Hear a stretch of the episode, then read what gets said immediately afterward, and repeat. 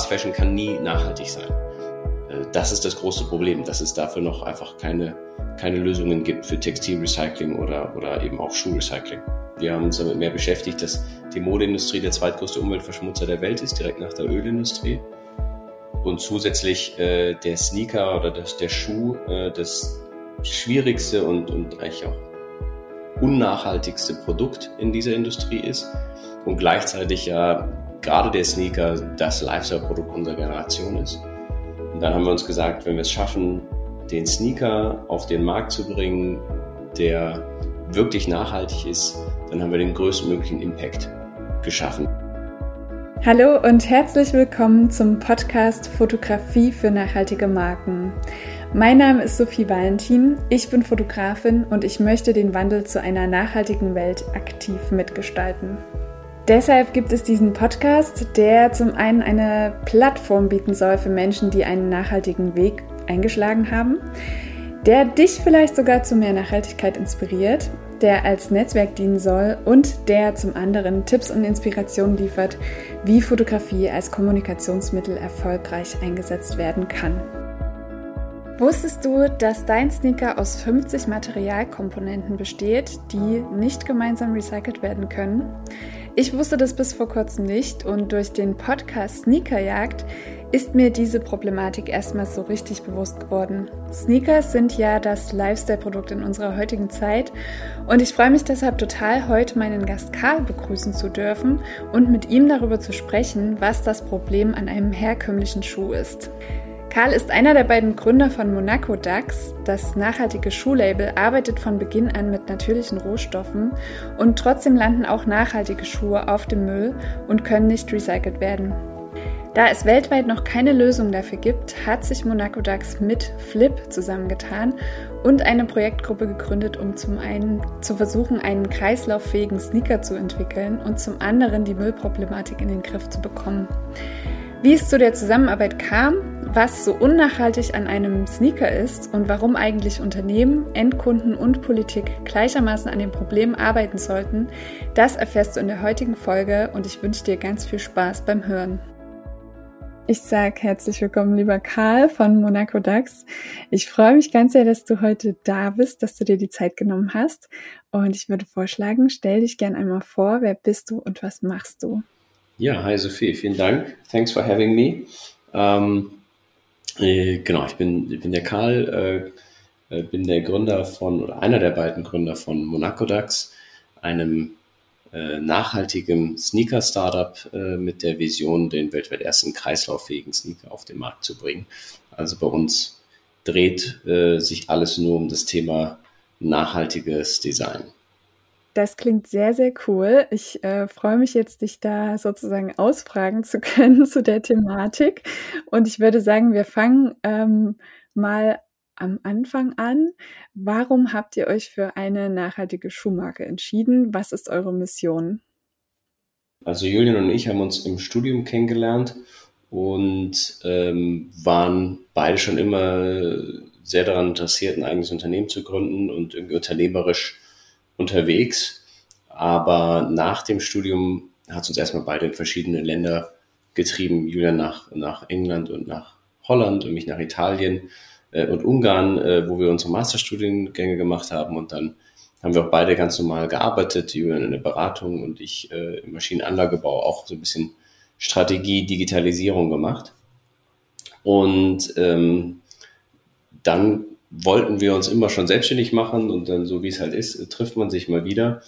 Und was, was uns immer wichtig war, ist, wenn wir uns selbstständig machen, nur mit einer großen Vision ähm, und irgendwie einen Impact zu machen. Also ein Produkt auf den Markt zu bringen, wohinter wir stehen können. Ja.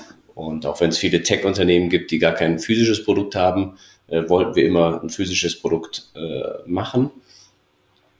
Und das äh, dann ist damals ein bisschen aufgekommen und wir haben uns damit mehr beschäftigt, dass die Modeindustrie der zweitgrößte Umweltverschmutzer der Welt ist, direkt nach der Ölindustrie. Und zusätzlich äh, der Sneaker oder das, der Schuh äh, das schwierigste und, und eigentlich auch unnachhaltigste Produkt in dieser Industrie ist. Und gleichzeitig ja gerade der Sneaker das Lifestyle-Produkt unserer Generation ist.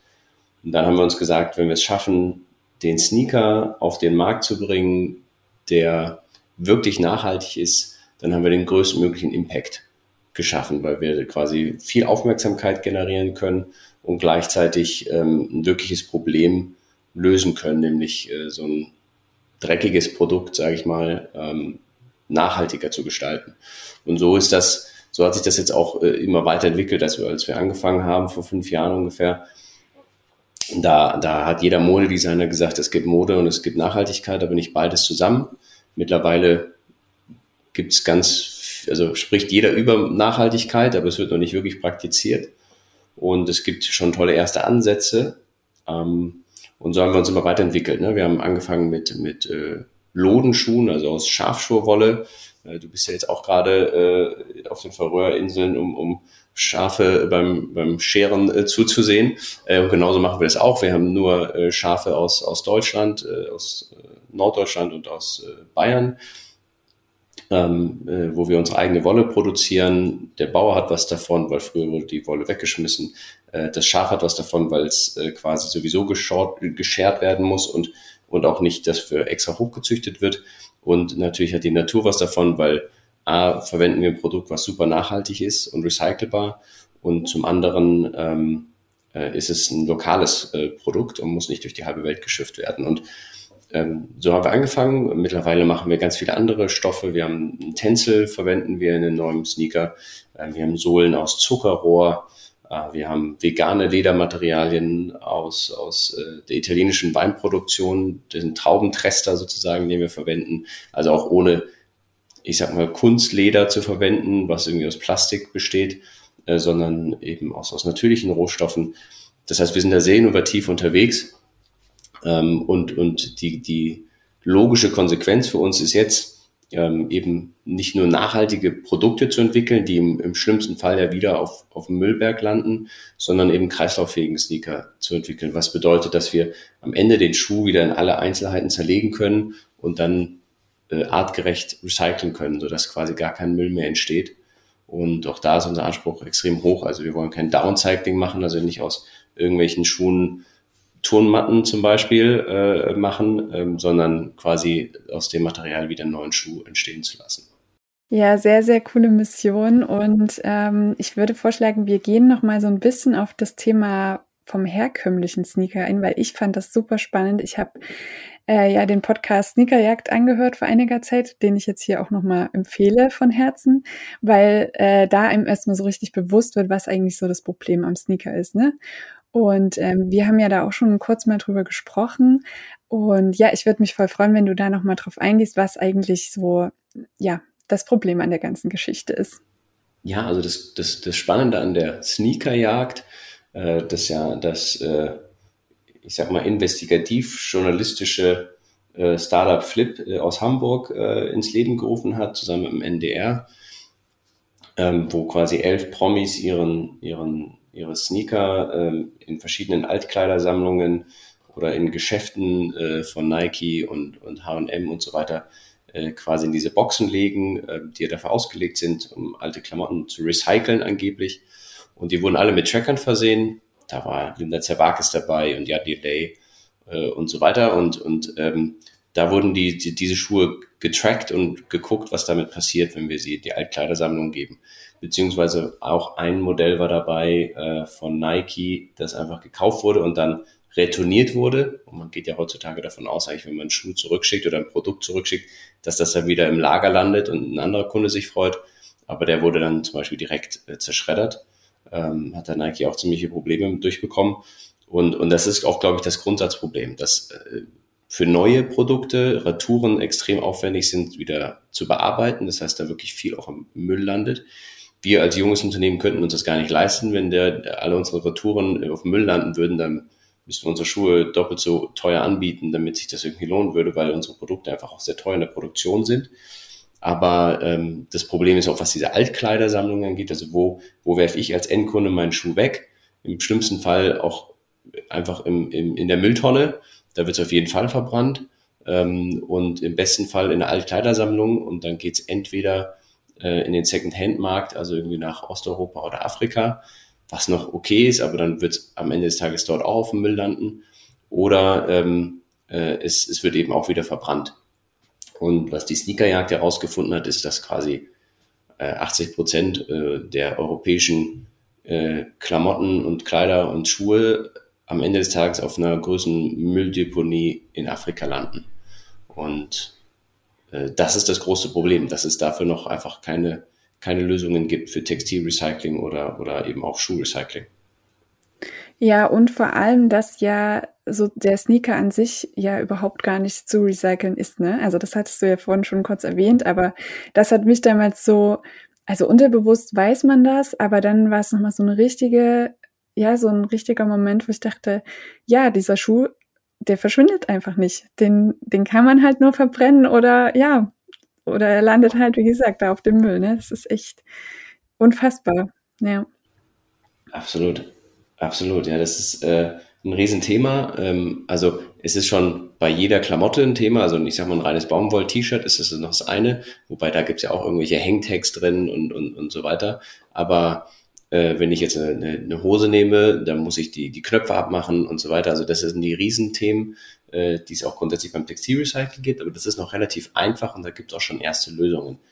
Bei einem Schuh, ein Schuh besteht in der Regel so auf, aus um die 50, 25 bis 50 verschiedenen Materialkomponenten und die kann man ja nicht einfach gemeinsam auflösen oder, oder recyceln, sondern man muss sie eigentlich erst wieder in die einzelnen Bestandteile zurückversetzen. Äh, und das ist quasi unmöglich und wirtschaftlich sowieso eigentlich nicht machbar.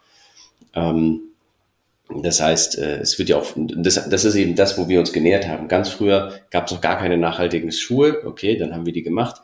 Dann haben wir aber jetzt gemerkt, auch nachhaltige Schuhe landen eigentlich auf dem Müll und können nicht recycelt werden. Und das ist dann ganz toll, wenn man sagt, wir haben eine biologisch abbaubare Sohle oder nachhaltiges Obermaterial. Das Problem ist aber, dass das halt alles irgendwie dann doch äh, auf Müll landet und auch eine biologisch abbaubare Sohle jetzt nicht nicht einfach auf den Kompost äh, dahin äh, geht, sondern äh, doch nur unter bestimmten Bedingungen biologisch abbaubar ist und so weiter. Ähm, und das sind dieses Kleingedruckte, was man natürlich auch nicht erwarten kann, dass sich jeder Endkunde damit äh, beschäftigt. Aber wir haben uns halt damit beschäftigt und ähm, auch gemerkt, dass es einfach weltweit keine Lösung gibt, um Schuhe zu recyceln. Und da setzen wir eben an ähm, mit mittlerweile zwei Ideen. Das eine ist, dass wir Design for Recycler machen, also unser neuer Schuh besteht nur noch aus acht Materialien und nicht mehr aus 50. Also wir können ganz einfach das Obermaterial abnehmen. Das ist dann so eine Baumwollfaser-Tänzel. Können wir dann recyceln und äh, unser, unsere Sohle ist biologisch abbaubar und aus Zuckerrohr bestehend. Äh, das heißt, kann man auch ähm, super ähm, recyceln, aber man muss quasi jeden Schuh, also das Material auseinanderbauen. Und, und sonst, das ist noch nicht mal das Produkt, was wir am Ende auf den Markt bringen wollen, nämlich dieses, also wirklich ein Design for Recycling äh, Schuh, wir sind natürlich als junges Unternehmen da einfach quasi dran, die Lösungen so weit wie es machbar ist, schon umzusetzen. Und äh, zum anderen nähern wir uns immer mehr und sprechen mit, mit großen äh, Recyclingfirmen, äh, wie man dieses Thema angehen kann, dass man eben unsere Schuhe, aber nicht nur unsere Schuhe auch recyceln kann. Mhm. Jetzt ist es ja aktuell so, dass ihr sogar mit den Jungs von Flip zusammenarbeitet und an einer Lösung für diesen kreislauffähigen Schuh arbeitet. Ähm, ich hatte äh, das schon auf der Neonit äh, sozusagen mitbekommen, aber erzähl gerne nochmal, wie kam es denn da zu dieser Zusammenarbeit? Also so wie ich es verstanden habe, habt ihr ja einfach ähm, euch da gemeldet, oder?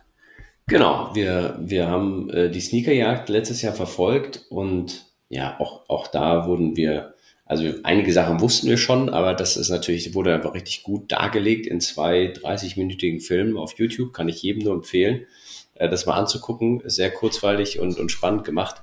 Und ähm, äh, wir haben dann gesagt, das, das gibt's ja nicht und, und, und uns macht das dann auch richtig ärgerlich, um es vorsichtig zu sagen, was passiert und was sich Leute in großen Unternehmen auch rausnehmen, einfach zu machen. Ja. Und ähm, da haben wir gesagt, das, das geht nicht. Und, und dann haben wir einfach mit denen Kontakt aufgenommen und, und gesagt, okay, was, was ist denn jetzt also der Status quo? Jetzt habt ihr aufgedeckt, wie, wie schlimm es steht um, um manche Teile der Industrie.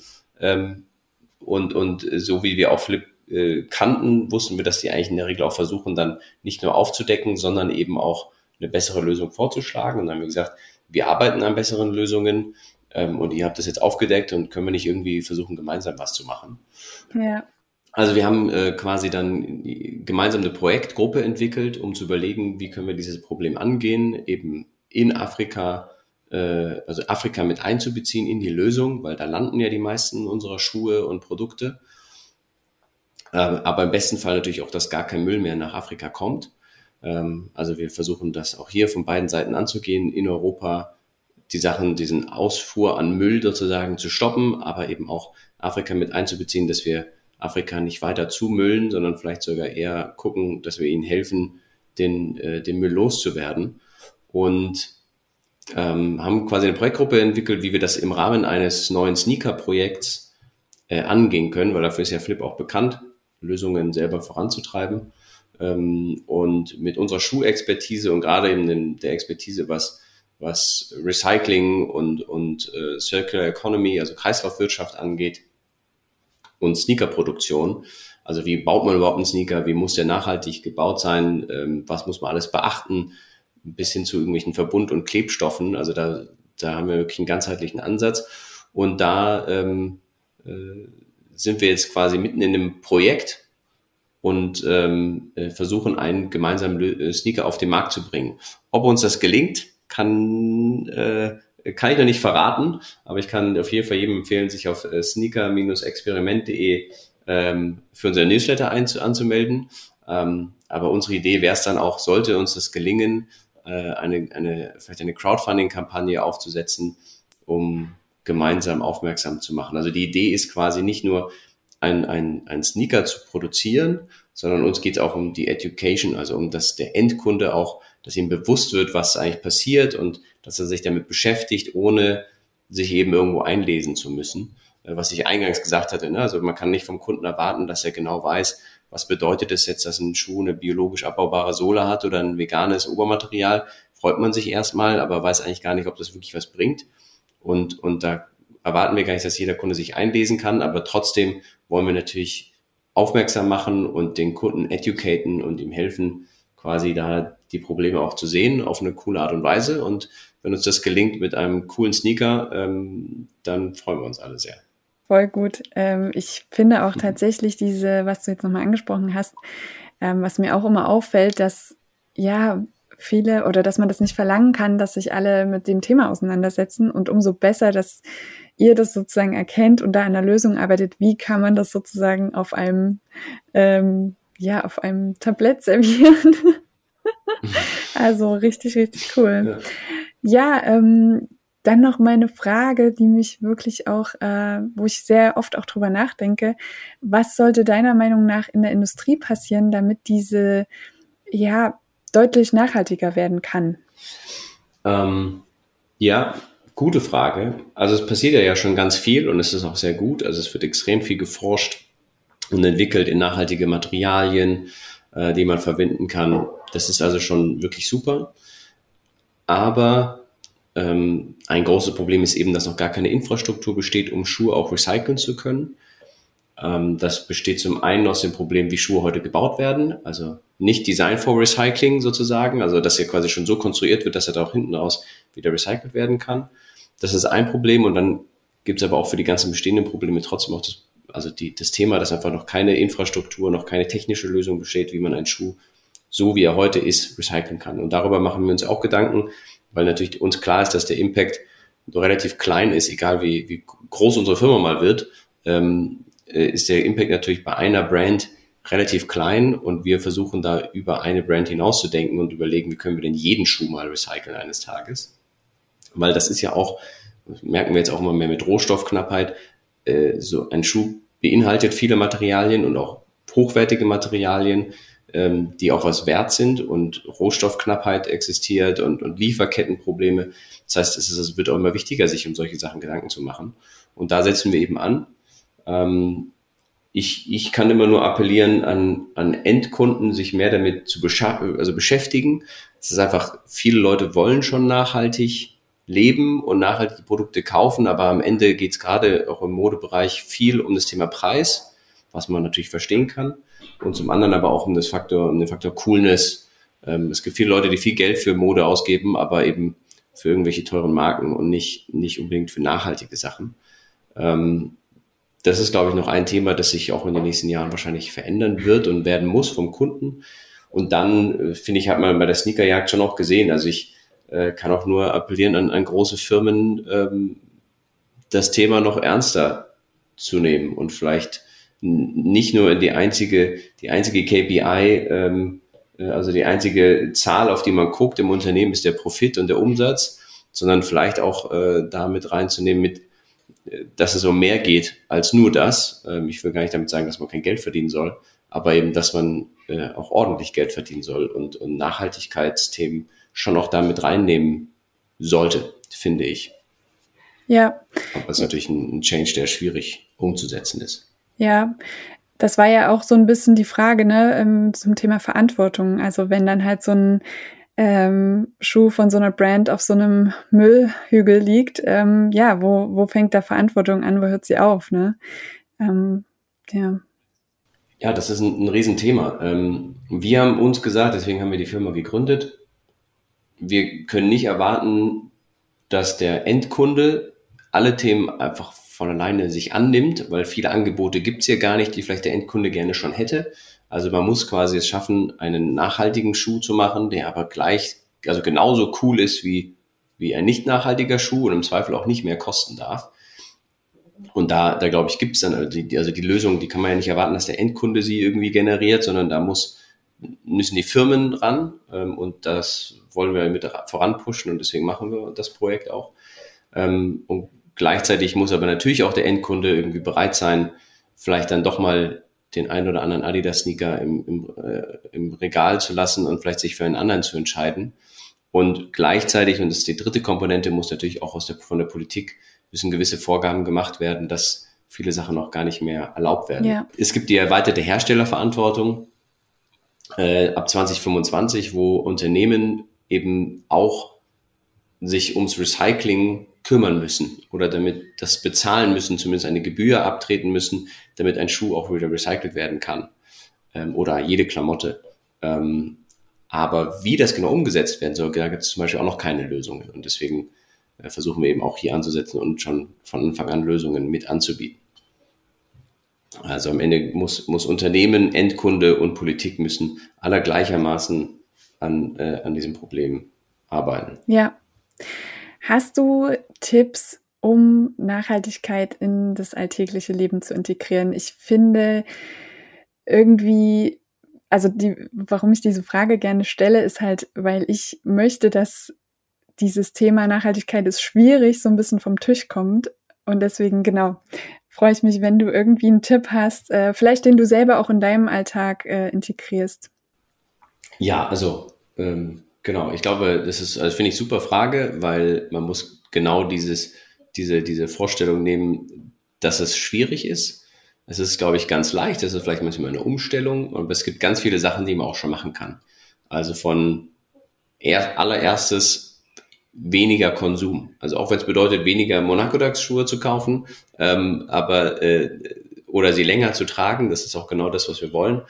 Ähm, also weniger Konsum ist natürlich immer schon mal gut ähm, lokaler Konsum, das heißt nicht Produkte, die durch die halbe Welt geschifft werden, äh, sondern vielleicht auch lokal produziert werden, man, dass man sich schon ein bisschen auseinandersetzt mit, mit, mit Produkten, die man kauft, ähm, wo, wo und wie sie produziert werden. Ähm, also ich, ich und, und sich nicht zu blenden zu lassen von der allerersten Marketingaktion. Ne? Also wenn ich gerade im Fast Fashion Bereich immer wieder sehe, wow, jetzt hier Organic Cotton oder was auch immer da äh, erzählt wird, Fast Fashion kann, kann nie nachhaltig sein. Und deswegen einfach sich da quasi nicht nur das erste Plakat anzugucken, sondern auch das Kleingedruckte. Das ist auch manchmal total spannend und es gibt ja auch echt viele coole junge Unternehmen, die tolle Alternative bieten.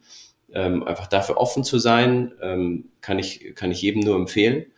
Und ähm, ja, also das sind, das sind, glaube ich, schon mal zwei Schritte, die ich auf jeden Fall sehr viel mache mittlerweile. Äh, bis hin zu, äh, wie trenne ich meinen Müll und äh, wo und wie gehe ich in den Supermarkt und welche Produkte kaufe ich da. Also ich glaube, es gibt einfach es gibt viele Möglichkeiten, einfach wenn man ein bisschen Awareness in den Alltag legt und, und in sein Konsumverhalten. Ja, voll gut. Also, und ich kann vielleicht noch ergänzend sagen, weil ich das jetzt ähm, von Flip irgendwie ganz cool finde mit diesem Newsletter. Also, das ist jetzt nochmal ein anderer, unabhängig vom, vom Sneaker-Experiment, ähm, wo so, ja, auch so Greenwashing-Fälle aufgedeckt werden. Und das finde ich so für Recherche, es ist ganz nett verpackt und relativ schnell zu lesen. Ähm, sowas finde ich auch cool, wenn man das irgendwie so mit integrieren kann und sich da ein bisschen informieren kann, weil das ja doch mittlerweile sehr, sehr häufig vorkommt mit diesem Green, Greenwashing. Ähm. Ja, absolut. Also da, glaube ich, muss man aufpassen eben, dass man nicht immer der ersten Botschaft glaubt. Äh, aber auch da ist es natürlich super schwierig, als Endkunde immer zu wissen, wer erzählt mir jetzt hier was und wem glaube ich überhaupt noch. Man will ja auch nicht, ähm, und das merken wir jetzt mittlerweile, also auf der einen Seite ist es ganz toll, dass immer mehr Leute sich über Nachhaltigkeit oder für Nachhaltigkeit interessieren. Gleichzeitig ähm, hinterfragen auch ganz viele Leute, was wir eigentlich machen, weil sie quasi so gewohnt sind, äh, veräppelt zu werden äh, vom Markt, äh, dass uns das eigentlich schon wieder äh, nicht gut tut, dass jetzt alle auf diesen Hype aufspringen. Und da sind, gebe ich dir voll recht, äh, ist der Newsletter von Flip total super, ähm, die ja wirklich mhm. äh, doch auch echt einige Sachen herausfinden. Ich glaube, neulich gab es ja wieder über, über Gutbag, ja. also die, die Rucksäcke, ähm, die an sich ja, also ich finde das auch gar nicht mehr so schlimm, äh, also die, die ja an sich schon versuchen, ein gutes Produkt zu machen, aber die halt viel mehr versprechen und suggerieren, als sie eigentlich können. Ja. Und äh, da kann man natürlich, wenn man sich selber nicht alles recherchieren will, was ja eben, wie gesagt, total normal ist ähm, und kein Mensch die Zeit dafür hat, aber dann so Unternehmen wie Flip sind natürlich super, um dann genau darauf aufmerksam zu machen und als leichte Kost äh, ab und zu mal äh, zu lernen, wie man hinter den Vorhang blicken kann. Ja, absolut. Ja, wir sind am Ende fast. Vielen, vielen Dank schon mal für deine Zeit und die spannenden Infos. Hast du noch was, was dir auf dem Herzen liegt oder beziehungsweise ja, hast du was, was du dir für die Zukunft wünschst? Gute Frage. ähm, nee, also ich, ich wünsche mir, dass, dass jeder sich mit dem Thema Nachhaltigkeit auch auseinandersetzt und zwar über dieses erste grobe Grundinteresse hinaus und dieses, diese Vorstellung, dass es quasi nur Öko und so weiter ist, auch ablegt. Ähm, und ich glaube, wenn wir das alle integrieren in unseren Alltag als Konsumenten, aber vielleicht auch als Arbeitnehmer und Arbeitgeber, ähm, also wenn jeder sich da so ein bisschen ähm, in die Verantwortung nimmt und auch mal seinen eigenen, also ich stelle mir immer wieder vor, auch wenn ich arbeiten würde bei einem großen äh, Sneakerhersteller, äh, der eben einige Sachen ganz offensichtlich nicht richtig macht, einfach auch mal zu hinterfragen, meinen Arbeitsplatz zu hinterfragen, ähm, so, was halt im, im Rahmen des eigenen Möglichkeiten ist. Aber ich glaube, am Ende des Tages ist es ein Problem, was, was am Ende auch, äh, also Klimawandel ähm, und, und Erderwärmung auch für die Wirtschaft irgendwann mal ganz, ganz bitter enden kann und wird, ähm, wenn wir da nicht die Themen angehen. Also von dem her finde ich auch jeder, ähm, jeder, der auch äh, Geld verdienen will und, und Kapitalist ist, das finde ich auch durchaus in Ordnung. Aber dass man hier long-term denkt und, und weiß, dass es am Ende nur klappen kann, auch um Geld zu verdienen, kann nur klappen, Profit äh, und so weiter, Wachstum geht halt nur, wenn, wenn die, die, die Erderwärmung das auch zulässt. Und deswegen, glaube ich, sollten wir uns alle einem höheren Ziel als dem kurzfristigen Profit hingeben oder dem kurzfristigen Einsparen am Supermarkt oder eben ähm, am Fast Fashion äh, Counter. Und äh, so soll, finde ich, einfach jeder gucken, ich will da gar nicht zu sehr ins Detail gehen, weil jeder muss es für sich selbst ein bisschen rausfinden. Aber dass jeder einfach sich ab und zu mal hinterfragt, glaube ich, wäre schon super. Ja, das war ein sehr schöner Abschluss. vielen, vielen Dank. Und ja, ich wünsche euch alles Gute für die Zukunft. Ich werde das auf jeden Fall verfolgen. Ich bin sehr gespannt, ähm, was das Ergebnis ist. Äh, genau. Und ja, wünsche dir jetzt auf jeden Fall noch einen wunderschönen Tag. Vielen, vielen Dank. ja, vielen Dank, Sophie. Wünsche ich dir auch. Wenn dir die Folge gefallen hat und du das gut findest, was du hörst, dann freue ich mich natürlich sehr, wenn du den Podcast teilst auf Instagram, bei LinkedIn oder einfach mit deinen Lieblingsmenschen. Das hilft vor allem den Menschen weiter, die sich für eine bessere Zukunft einsetzen, um so mehr Sichtbarkeit zu erhalten. Und es verbindet und schafft ein Netzwerk, das meiner Meinung nach einfach sehr essentiell ist. Außerdem freue ich mich immer sehr über Feedback und lade dich deshalb ein, jederzeit deine Gedanken, Erkenntnisse und Inspiration mit mir zu teilen. Schreib mir dazu am besten gern einfach eine Nachricht auf Instagram oder per Mail. Wir hören uns nächste Woche wieder, wenn du möchtest und bis dahin eine gute Zeit.